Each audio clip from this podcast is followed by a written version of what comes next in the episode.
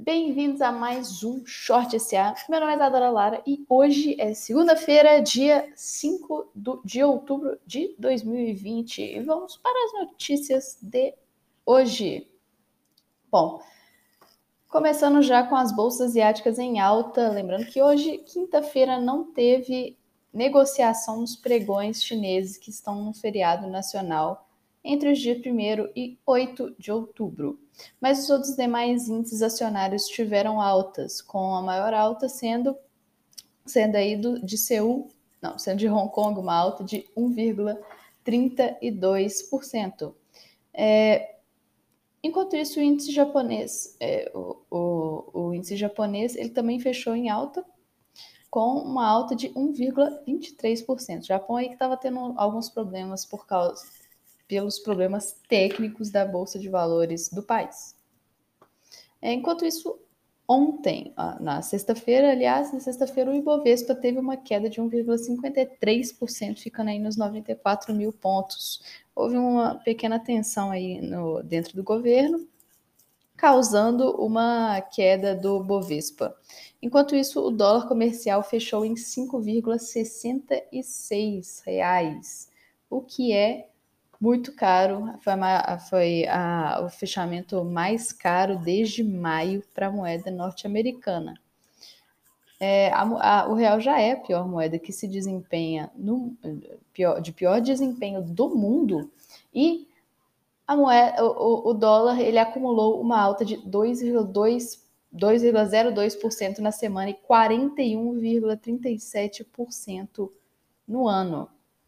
O dólar turismo está em 5,92 e o dólar comercial em 5,66. É, o dólar, ele mesmo, ele tá, tá com uma... É, hoje, né, já que, já que a gente está vendo um, um momento que o pessoal está muito preocupado com o Trump, mas já está vendo que o Trump teve uma, está tendo melhoras, o dólar ele está tendo uma baixa no mercado futuro internacional. Tá? É, enquanto isso, a gente vai falar um pouquinho aqui da, do problema do governo, o problema que o governo está tendo, que é a reaproximação entre Guedes e Maia.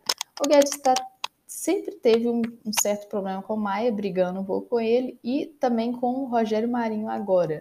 É, tendo uma tensão muito grande com, entre Guedes e Rogério Marinho, Guedes e Maia.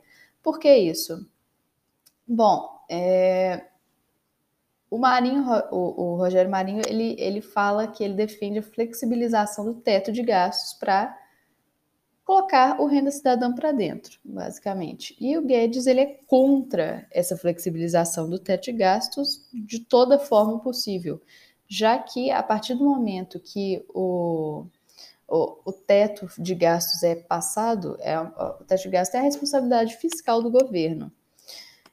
E se ele não, se ele não tiver a capacidade de manter essa responsabilidade fiscal, os, o problema que o governo terá com os investidores e com a, a, economia mundial vai ser muito, muito, muito alto. A semana passada a gente já falou do Banco Central aí, do, do Roberto Campos Neto, falando que essa Selic baixa, esse custo de dívida baixo, só acontece caso o teto de gasto seja mantido, caso a responsabilidade fiscal do governo seja mantida. Caso contrário, como ele vê que o governo vai ter muito problema de arrecadar dinheiro, por isso ele vai ter que subir a Selic, a gente vai ficar com, num momento muito ruim, porque a Selic baixa está trazendo empréstimos mais baratos, está tentando trazer empréstimos mais baratos.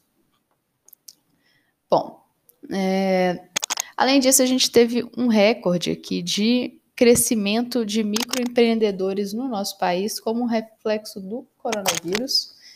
O, como muita gente ficou desempregada ou teve que conseguir mais dinheiro, porque grande parte das pessoas que não ficaram desempregadas ficaram, tiveram hora, hora reduzida ou então salário reduzido por terem ficado paradas. Naqueles acordos lá do início do ano. Então, nos nove primeiros meses deste ano, os microempreendedores individuais cresceram em 14,8%. É um crescimento bem alto aí, com comparação no mesmo período do ano passado. Estão em 10,9 milhões de registros. Então, os informais, os registros de, de, de trabalhos mais informais, não de carteira assinada, aumentou, aumentou aí bastante durante a crise. E enquanto isso, as bolsas de valores deste momento estão tendo uma recuperação, já que o, mostra que Donald Trump vem melhorando de saúde durante o fim de semana. O índice MSI de, do mundo, da equalidade mundial, World Equity, qualidade do patrimônio mundial, é, subiu em 0,4%, está subindo em 0,4%, e o Stocks 600, que é pan-europeu, subiu em 0,7%. Os futuros os futu e os futuros americanos estão subindo na menos de 1%, mas estão subindo. Como dá para ver aqui, na sexta-feira os, os índices acionários americanos fecharam em queda, muito por causa do Trump também. E essas então foram as notícias de hoje.